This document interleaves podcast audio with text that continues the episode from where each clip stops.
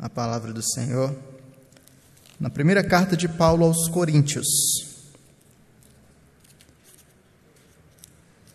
Nós vamos lá em 1 Coríntios, capítulo 15.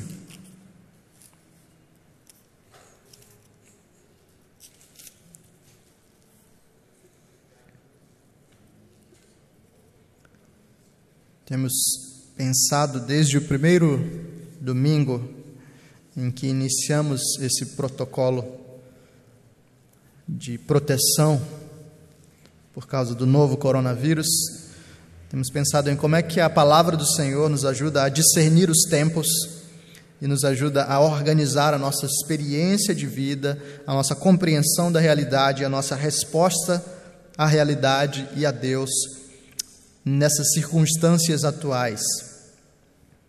Essa é a nossa nona mensagem, meditação sobre como é que o Senhor nos orienta e nos pastoreia nesses dias. Hoje nós vamos pensar, meditando no texto de 1 Coríntios, capítulo 15, do versículo 12 até o versículo 28. 1 Coríntios 15, de 12 a 28. Assim nos diz a palavra do Senhor. Ora, se a corrente pregasse que Cristo ressuscitou dentre os mortos, como, pois, afirmam alguns dentre vós que não há ressurreição de mortos? E se não há ressurreição de mortos, então Cristo não ressuscitou. E se Cristo não ressuscitou, é vã a nossa pregação e vã a nossa fé. E somos tidos por falsas testemunhas de Deus, porque temos asseverado contra Deus que ele ressuscitou a Cristo, ao qual ele não ressuscitou. Se é certo que mortos não ressuscitam. Porque se os mortos não ressuscitam, também Cristo não ressuscitou. E se Cristo não ressuscitou, é vã a nossa fé e ainda permaneceis nos vossos pecados. E ainda mais, os que dormiram em Cristo pereceram. Se a nossa esperança em Cristo se limita apenas a essa vida, somos os mais infelizes de todos os homens. Mas de fato, Cristo ressuscitou dentre os mortos, sendo Ele as primícias dos que dormem. Visto que a morte veio por um homem, também por um homem veio a ressurreição dos mortos. Porque assim como em Adão todos morrem, assim também todos serão vivificados em Cristo. Cada um, porém, por sua própria ordem. Cristo, as primícias, depois os que são de Cristo na sua vinda. E então virá o fim quando ele entregar o reino ao Deus e Pai, quando houver destruído todo principado, bem como toda potestade e poder, porque convém que ele reine até que haja posto todos os inimigos debaixo dos pés. O último inimigo a ser destruído é a morte, porque todas as coisas sujeitou debaixo dos pés. E quando diz que todas as coisas lhe estão sujeitas, certamente exclui aquele que tudo lhe subordinou. Quando, porém, todas as coisas lhe estiverem sujeitas, então o próprio Filho também se sujeitará àquele que todas as coisas lhe sujeitou, para que Deus seja tudo em todos. Essa é a palavra do Senhor. Vamos orar? Ó oh Deus, nós te agradecemos, porque na tua infinita bondade o Senhor continua a nos direcionar, continua a cuidar de nós, continua a nos pastorear, continua a falar conosco. Nós estamos diante do Senhor agora, Pai, mais uma vez, sedentos necessitados de que o Senhor fale a nós, de que o Senhor direcione o nosso coração e a nossa vida. Então nós suplicamos, ó Pai, dá-nos disposição, entendimento, sensibilidade e abertura para ouvir o Senhor, acolher a Sua palavra, obedecer à Tua voz. Nós pedimos em nome de Jesus. Amém.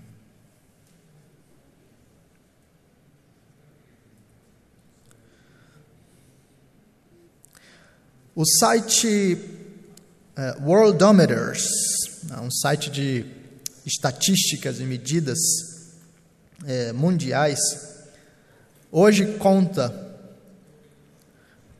mais de 467 mil mortes por coronavírus no mundo.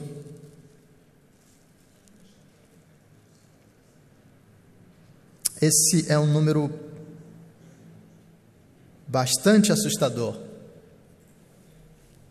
Já nos aproximamos da marca de meio milhão de mortes por esse vírus que chegou de um modo tão surpreendente e que colocou todo mundo, todo o planeta, em uma espécie de suspensão para se organizar para tentar entender, para repensar,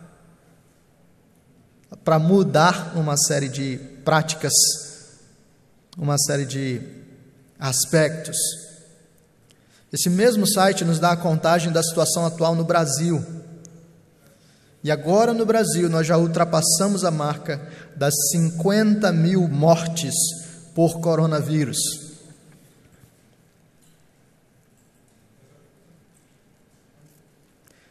Algumas pessoas têm utilizado esse tipo de, de, de dado, essas estatísticas e esses números, para capitalizar politicamente. Eles usam esses números como instrumentos da sua bandeira ideológica, a fim de levantar culpados, a fim de tentar derrubar pessoas, a fim de estabelecer a sua opinião, ou a sua postura, ou o seu grupo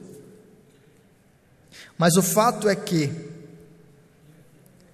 pessoas de todos os espectros políticos, pessoas de todas as ideologias, diante da realidade do vírus, têm experimentado algum tipo de temor, susto. E se esse vírus nos atinge? E se, se esse vírus chega à minha casa? E se esse vírus chega à minha família? E o medo, obviamente, não é apenas do vírus em si, mas efetivamente de chegarmos a essas estatísticas. Serei eu contado entre essas quase meio milhão de mortes? Serei eu contado entre esses mais de 50 mil mortos por coronavírus no Brasil.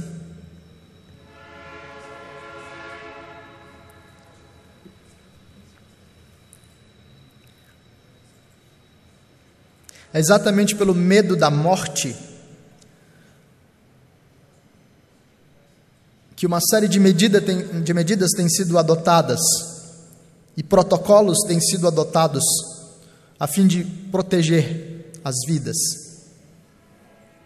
A ideia é evitar que não apenas pessoas fiquem doentes, mas de que lá no fim das contas essas pessoas percam a sua, a sua própria vida.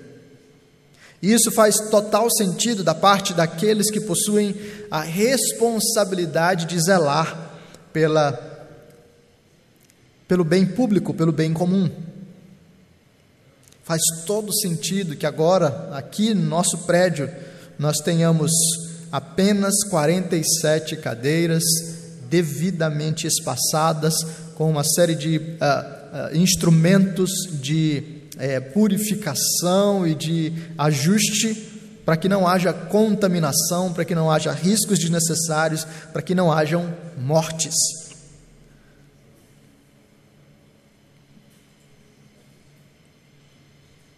Mas se é verdade que, da parte de autoridades ou responsáveis pelo bem comum, essas medidas precisam ser adotadas,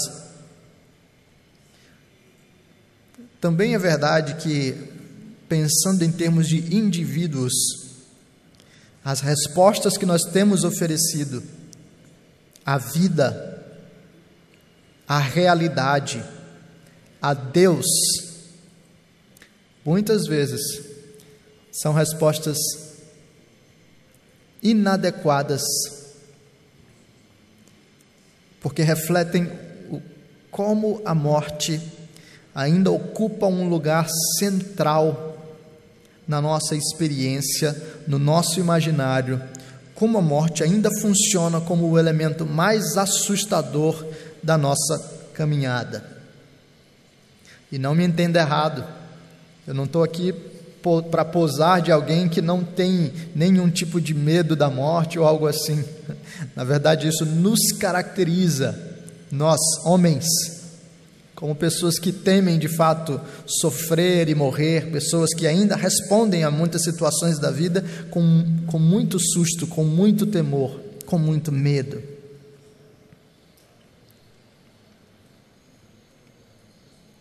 Só que tem um problema. A abordagem que nós utilizamos até então é a abordagem da fuga. Nós pensamos sobre a morte por isso nos isolamos nós cultivamos um, um tipo de senso de autoproteção.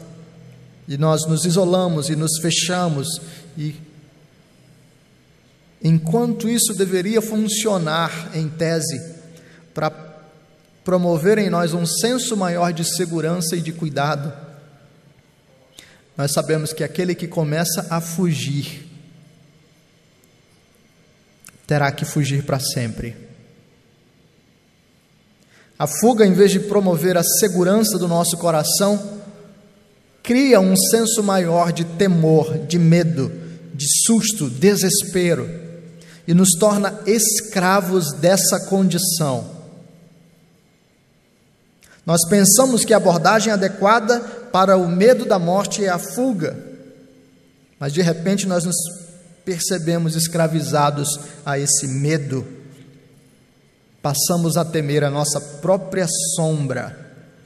E se a nossa sombra nos passar coronavírus? Por isso, enquanto nós devemos ter todos os instrumentos de cautela, enquanto nós não devemos tentar o Senhor nosso Deus nos expondo de modo irresponsável, também é verdade que no nosso coração nós devemos cultivar disposições diferentes diante da morte. Novas percepções, novas compreensões, novas respostas e novas experiências. E se houver uma abordagem melhor para que eu e você consideremos e possamos lidar com a morte. Existe, existe uma outra abordagem e o apóstolo Paulo nos ajuda a considerar. Paulo escreve aos Coríntios, observando uma série de dificuldades naquela igreja. Nós poderíamos muito bem repetir aqui o título que foi dado pelo reverendo Augustus Nicodemos Lopes ao seu comentário é, na carta de 1 Coríntios. Ele chama de uma igreja complicada. É verdade, talvez você lembre aqui do cenário em 1 Coríntios, porque você tem na igreja divisão em torno de partidos, você tem imoralidade explícita no meio do povo, você tem divisões em torno do culto, ah, como por exemplo, mulheres profetizando sem véu, a ceia do Senhor sendo celebrada de um modo indigno. Ah, você tem ah, o exercício dos dons servindo muito mais à vaidade do que a edificação do corpo. Você tem divisões em torno do tipo de alimento adequado. Será que eu posso comer carne sacrificada a ídolos? Será que eu não posso? E Paulo está tentando ajudar esses irmãos a colocar o coração no lugar, para que eles possam ter uma caminhada saudável como igreja. Paulo responde a várias questões que esses próprios irmãos levantavam para tentar organizar a sua caminhada. E aqui em 1 Coríntios capítulo 15, nós temos a instrução de Paulo para aquela igreja, lidando com a realidade da morte e da ressurreição.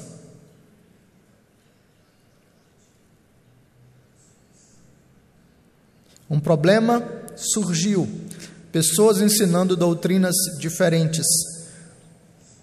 E Paulo então deseja instruir e aconselhar esses irmãos para que, tendo uma perspectiva diferente da morte e da ressurreição, eles tenham também respostas diferentes, exatamente como eu e você precisamos. Qual é a abordagem, então, que eu e você podemos adotar enquanto ouvimos o apóstolo inspirado pelo Santo Espírito de Deus falando a nós? Qual é o convite da palavra do Senhor para mim e, e para você? O convite fundamental é para nós subvertermos a morte. Eu e você somos chamados para uma subversão da morte, observando aspectos próprios, aspectos específicos da revelação do Senhor, e assim interpretando essa realidade, lidando com esse fenômeno de modo completamente diferente. Pelo menos três aspectos vão nos ajudar a fazer essa subversão. E esses três aspectos podem ser bastante definidores para a nossa experiência presente, mas não só para o presente, como para a nossa caminhada de vida. Que aspectos são esses?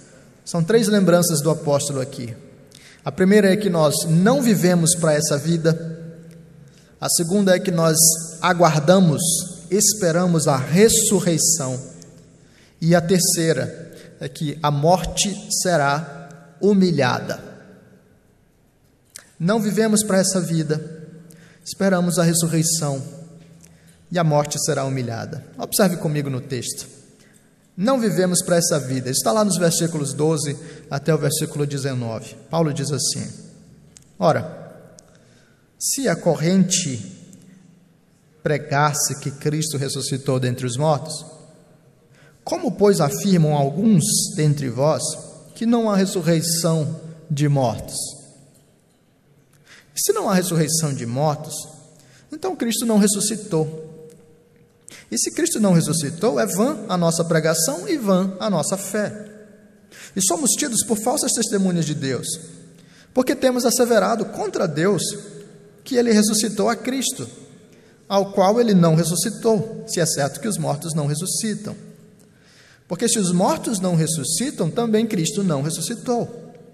E se Cristo não ressuscitou, é vã a vossa fé, e ainda permaneceis nos vossos pecados. E ainda mais, os que dormiram em Cristo pereceram. Se a nossa esperança em Cristo se limita apenas a essa vida, somos os mais infelizes de todos os homens.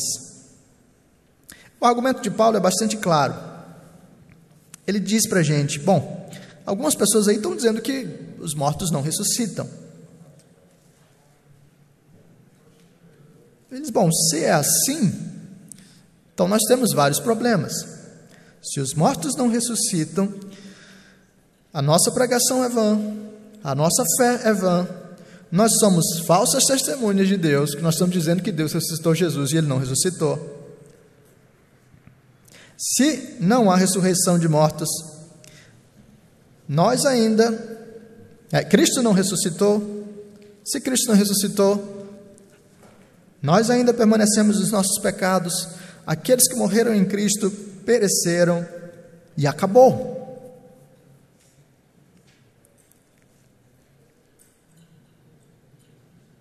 Se a nossa esperança em Cristo se limita a essa vida somente, nós somos dignos de pena, nós somos infelizes.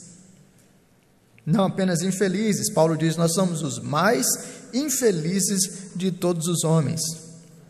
E é claro, isso faz total sentido. Se não há ressurreição de mortos, o que, que a gente está fazendo domingo de manhã? Tentando meditar agora, enquanto poderíamos estar aproveitando melhor o nosso tempo dormindo, ou comendo, ou fazendo qualquer outra coisa que nos desse prazer imediato.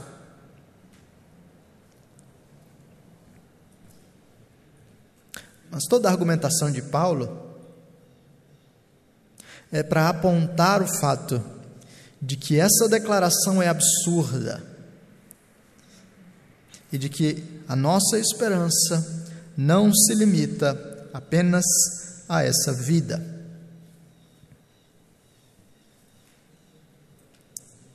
Alguns daquela igreja, influenciados pelas ideias do seu tempo, influenciados por falsos mestres, influenciados por conhecimentos secretos, afirmavam no meio da igreja que não havia ressurreição. Mas Paulo pega essa ideia para dizer: irmãos, lembrem-se, nós não vivemos para essa vida. E é o fato de não vivermos para essa vida que nos ajuda a considerar a morte e a ressurreição de uma forma diferente. Veja, esse é o primeiro ponto para redefinir a nossa atitude diante da experiência da morte. Quando eu e você olhamos para um número de 50 mil pessoas mortas por coronavírus, isso pode ser profundamente assustador. É verdade, é escandaloso.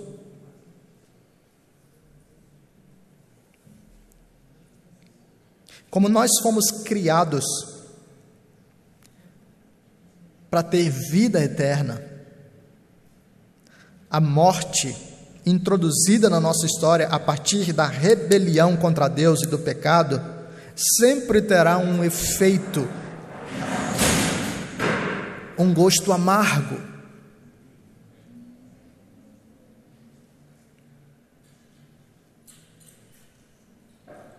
No entanto,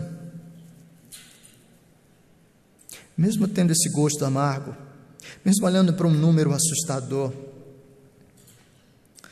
Paulo nos convida a olhar para a realidade mais profunda, que diz: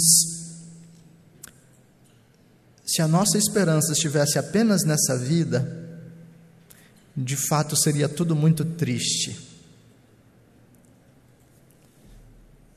Nós não vivemos apenas para o agora, nós não vivemos apenas para essa vida, existe algo mais. E aqui nós temos um primeiro instrumento de observação e de análise do nosso próprio coração e da nossa própria caminhada. Será que todo o nosso temor da morte, será que as noites perdidas, o desespero, os ataques de pânico, a ansiedade, será que toda essa expressão da angústia do nosso coração não revela o fato de que eu e você temos vivido para essa vida apenas.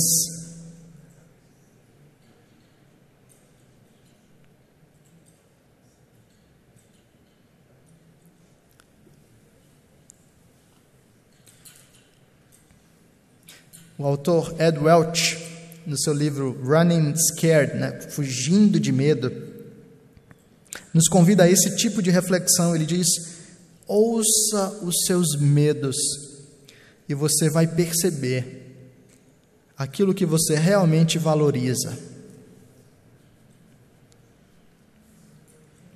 Se você hoje é congelado pelo medo de pegar coronavírus e morrer, será que isso não revela que, lá no íntimo do seu coração, você tem colocado algumas coisas como um aspecto mais fundamental da sua existência. e diante da possibilidade de perdê-las ou de não alcançá-las, você tem o seu chão retirado. Eu não posso pegar coronavírus e morrer sem me casar. Eu não posso pegar coronavírus e morrer sem ter tido um filho. Eu não posso pegar coronavírus e morrer sem ter cumprido tal meta, sem ter alcançado tal coisa, sem ter assegurado isso ou aquilo para minha família.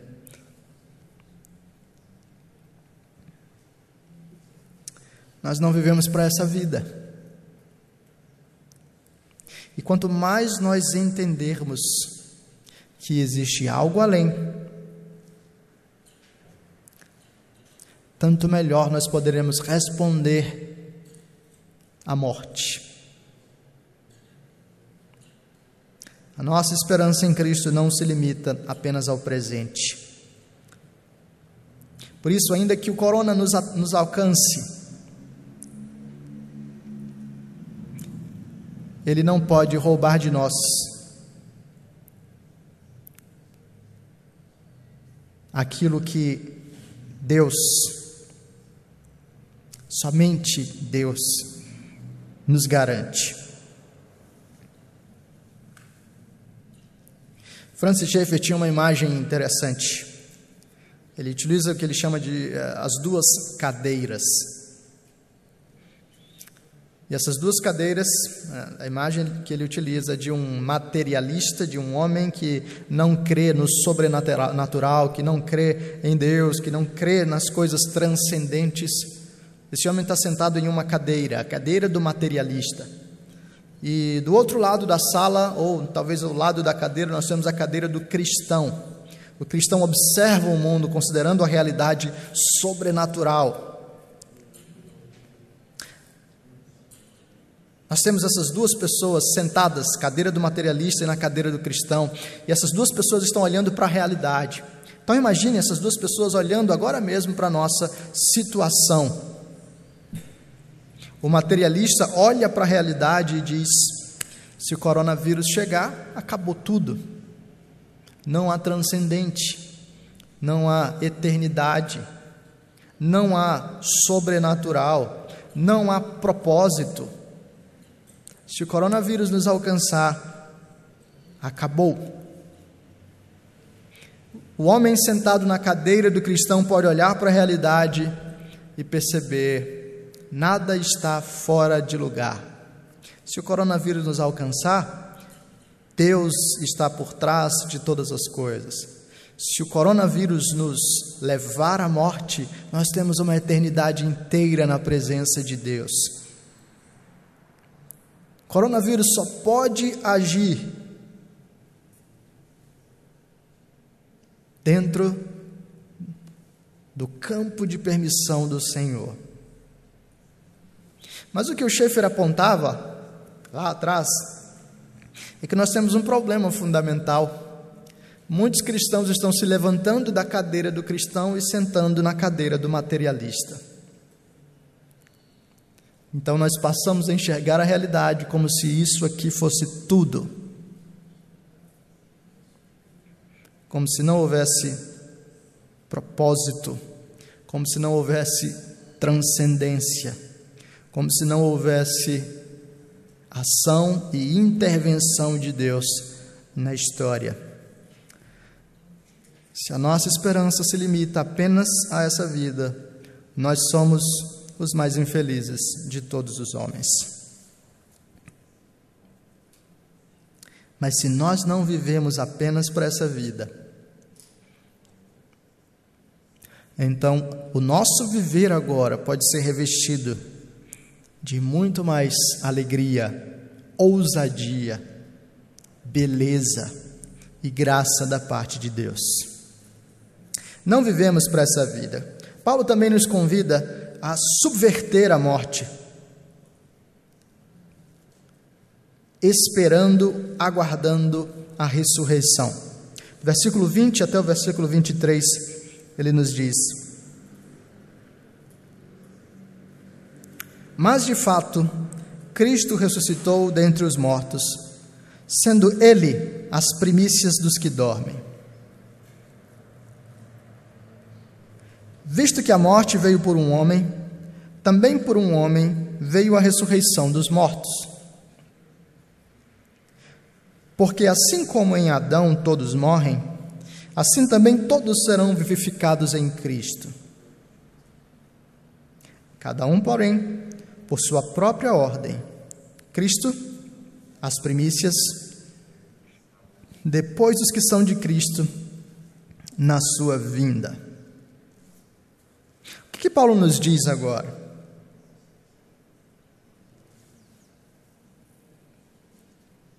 Uma vez tendo nos apresentado a realidade de que nós não vivemos apenas para essa vida, se vivêssemos para ela, seríamos os mais infelizes de todos os homens.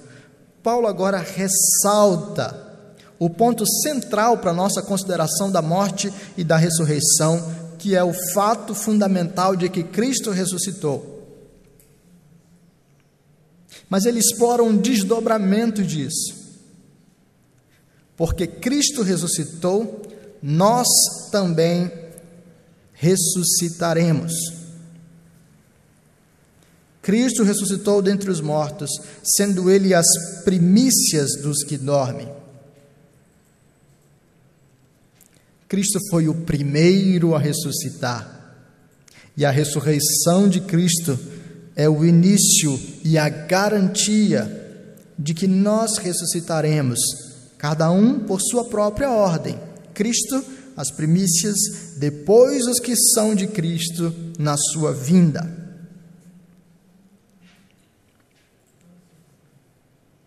Paulo está apontando, desdobrando, né, desenvolvendo o ponto anterior, de que esse tempo não é o fim. Ele está dizendo: se Cristo não tivesse ressuscitado, ok, não haveria esperança. Mas Cristo ressuscitou. Isso significa que eu e você não vivemos para essa vida, mas além disso, isso significa que eu e você aguardamos a ressurreição.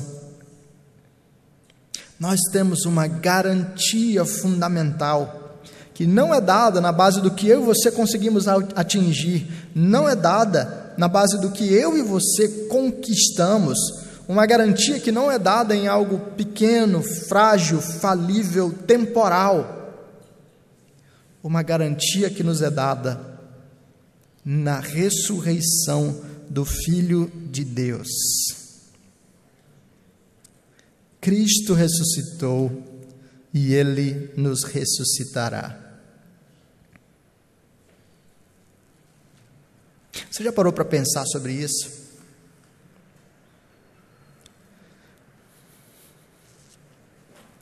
Grande parte do nosso temor é que nós observamos o avanço do número de mortes,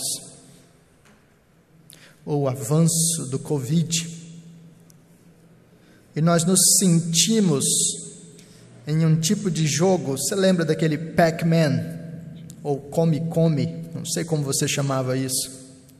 Diz que existe um fantasminha correndo atrás de nós e a gente precisa correr e fugir o tempo todo, senão o fantasminha vai nos alcançar. E a gente está fugindo, fugindo, fugindo, e parece que à medida em que os números de mortos aumentam, parece que esse fantasma está crescendo e nós estamos diminuindo. Parece que o fantasma está chegando cada vez mais perto. E enquanto a nossa atenção estiver apenas no fantasma, o senso de temor cresce cada vez mais. Mas agora coloque nesse cenário um novo elemento. O fantasma do Covid ou da morte pode ser feio, pode ser assustador, mas coloque diante dele a realidade da ressurreição e veja esse fantasma ser neutralizado.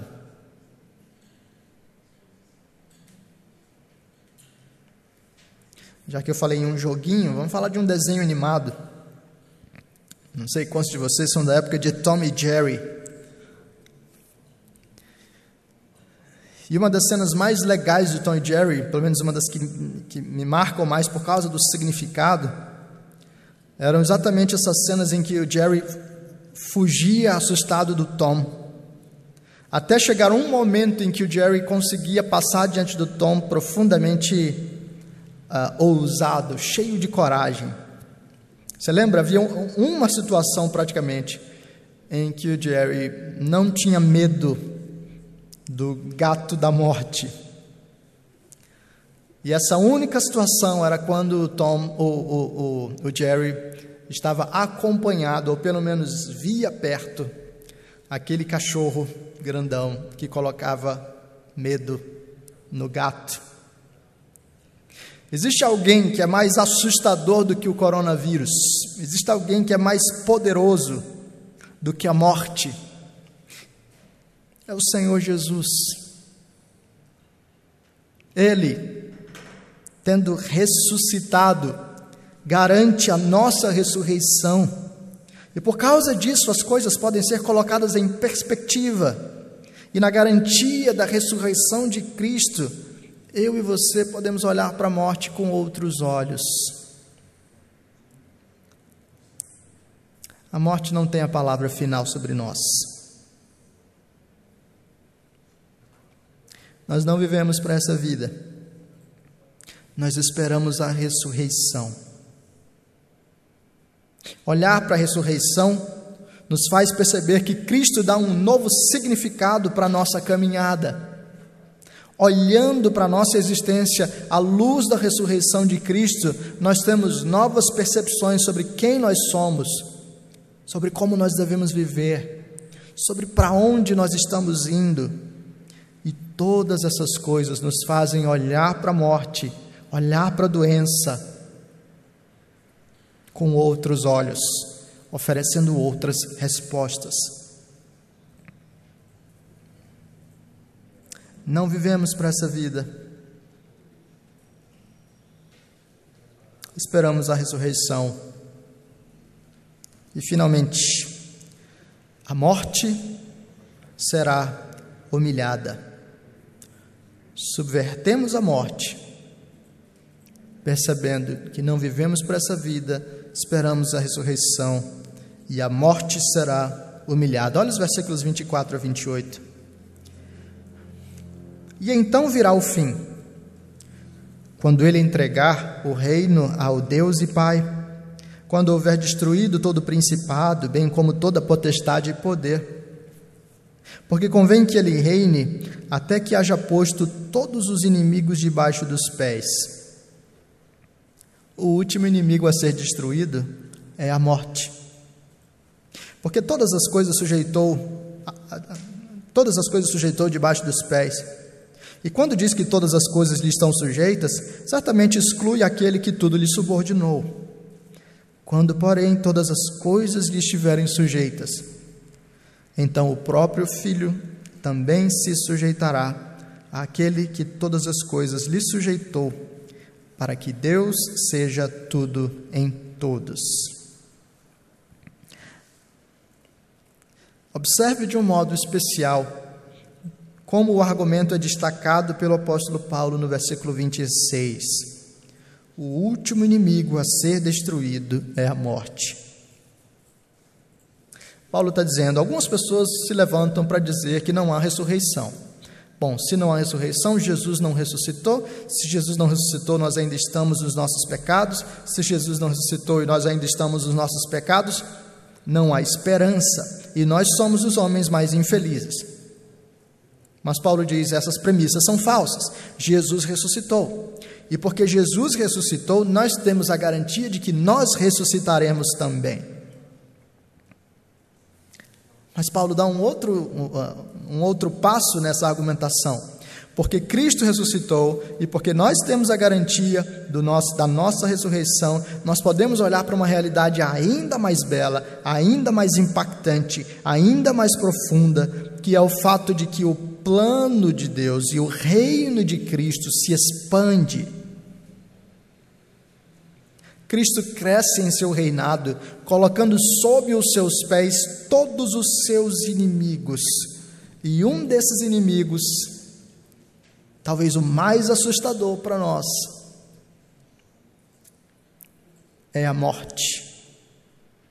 Mas assim como Cristo coloca todos os seus inimigos debaixo dos seus pés, a morte também será totalmente colocada debaixo dos pés do Senhor. A morte será vencida, e não somente vencida, a morte será humilhada. Você vê o desenvolvimento disso lá nos versículos 54 e 55 desse mesmo capítulo.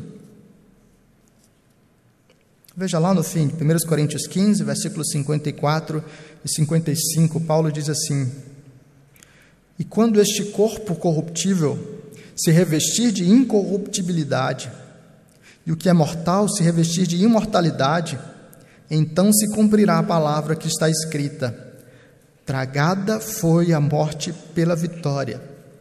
Onde está, ó morte, a tua vitória? Onde está, ó morte, o teu aguilhão? O aguilhão da morte é o pecado e a força do pecado é a lei. Graças a Deus que nos dá a vitória por intermédio de nosso Senhor Jesus Cristo. Você consegue perceber o que Paulo está fazendo aqui?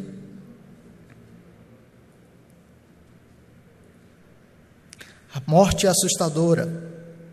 A morte nos trava, nos deixa com medo. A morte nos bloqueia. Mas quando nós olhamos bem, quando nós percebemos que nós não vivemos apenas para esse momento, para essa vida, quando nós lembramos que temos a garantia da ressurreição por meio da ressurreição de Cristo Jesus, eu e você podemos olhar para a morte com outros olhos e considerar a humilhação da própria morte. Em bom português, eu e você podemos zombar da morte. Eu e você podemos dizer: onde está, a morte, a tua vitória? Cadê? Onde está, a morte, o teu aguilhão? Você consegue perceber a ironia e o deboche presente aqui?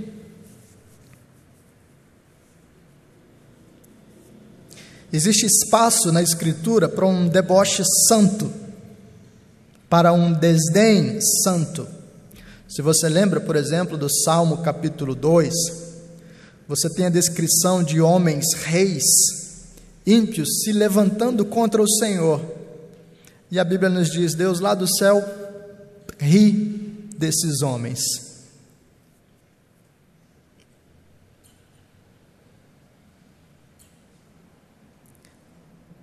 Existe uma manifestação de desdém que é santa, porque é baseada na realidade última do poder de Deus. Homens tolos fazem os seus grandes planos para tentar derrubar o Senhor e o povo do Senhor. E o que Deus faz em direção a esses homens é rir da cara deles. A morte se apresenta como esse ser de capuz preto, foi-se na mão, tentando nos assustar e eu e você somos convidados pela subversão bíblica a olhar para a morte e dizer: cadê a sua vitória? Vai me assustar com esse capuz?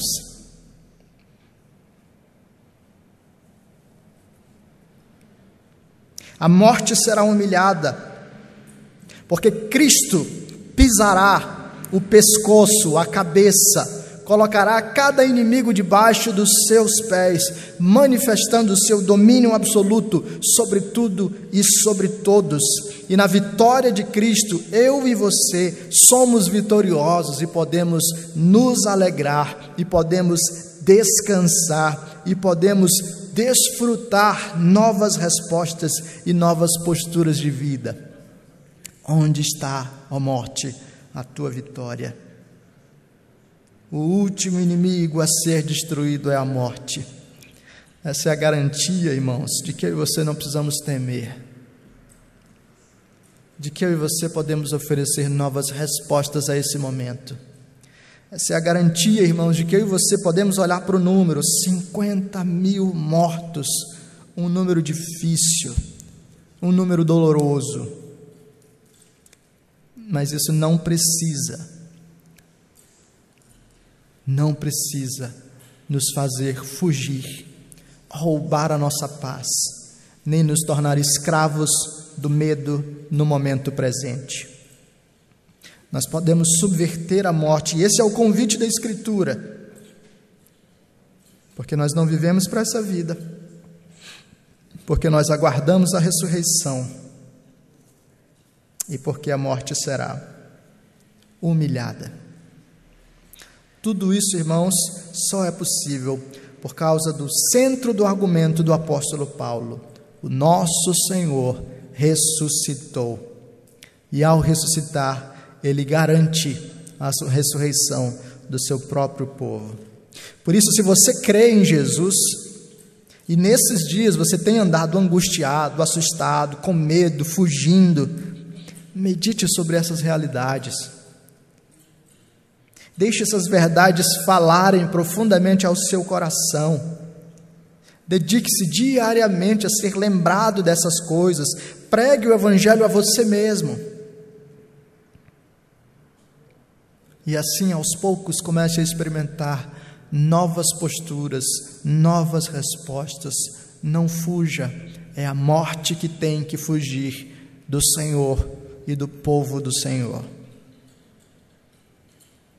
Agora, se você não crê em Jesus e está assistindo esse sermão porque alguém da sua família colocou na tela da sala, se você caiu de paraquedas ou está ouvindo esse sermão no podcast algum tempo depois, o convite do Evangelho, o convite de Deus para você é: creia em Jesus. Porque se você não crê em Jesus e se você não tem vida com Cristo, o correto para você é ficar com medo mesmo. Porque você também não vive apenas para essa vida. Mas a morte para você, em vez, de, em vez de ser um inimigo vencido, a morte para você será um instrumento para conhecer a morte eterna. Será um instrumento para conhecer o terror da ira de Deus. Se você não tem vida com Cristo, coronavírus é a menor das suas preocupações, porque o próprio Deus está irado com você agora. Arrependa-se, creia no Evangelho Cristo morreu para salvar pecadores e todo aquele que nele crê tem a vida eterna. Confie em Jesus, ande com Jesus, creia em Jesus. E você poderá experimentar essas realidades que nós comentamos aqui. Você poderá subverter a morte, você poderá caminhar com Deus, você poderá estar no relacionamento certo com o Senhor e assim ter descanso para o seu coração, descanso para a sua alma. Vamos orar?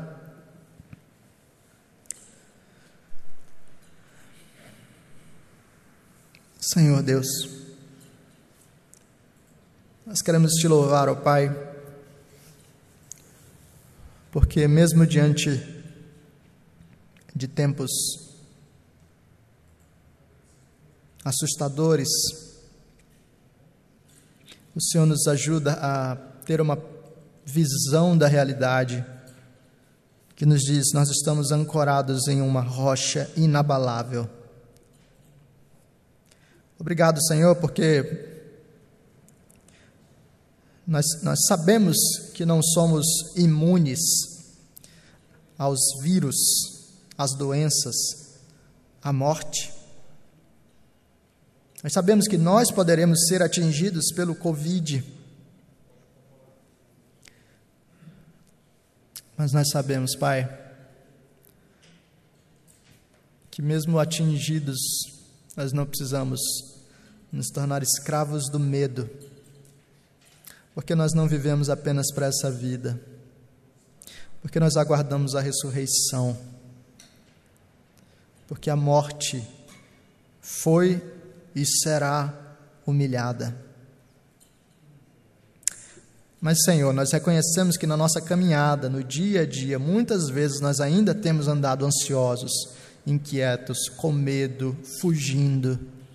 E nós queremos pedir a graça do Senhor para assimilar essas verdades, para que essas realidades calem fundo no nosso coração, a fim de reorganizar a nossa vida presente.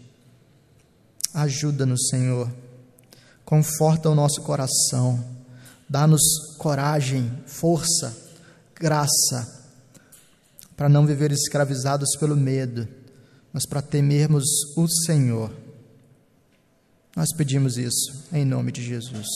Amém.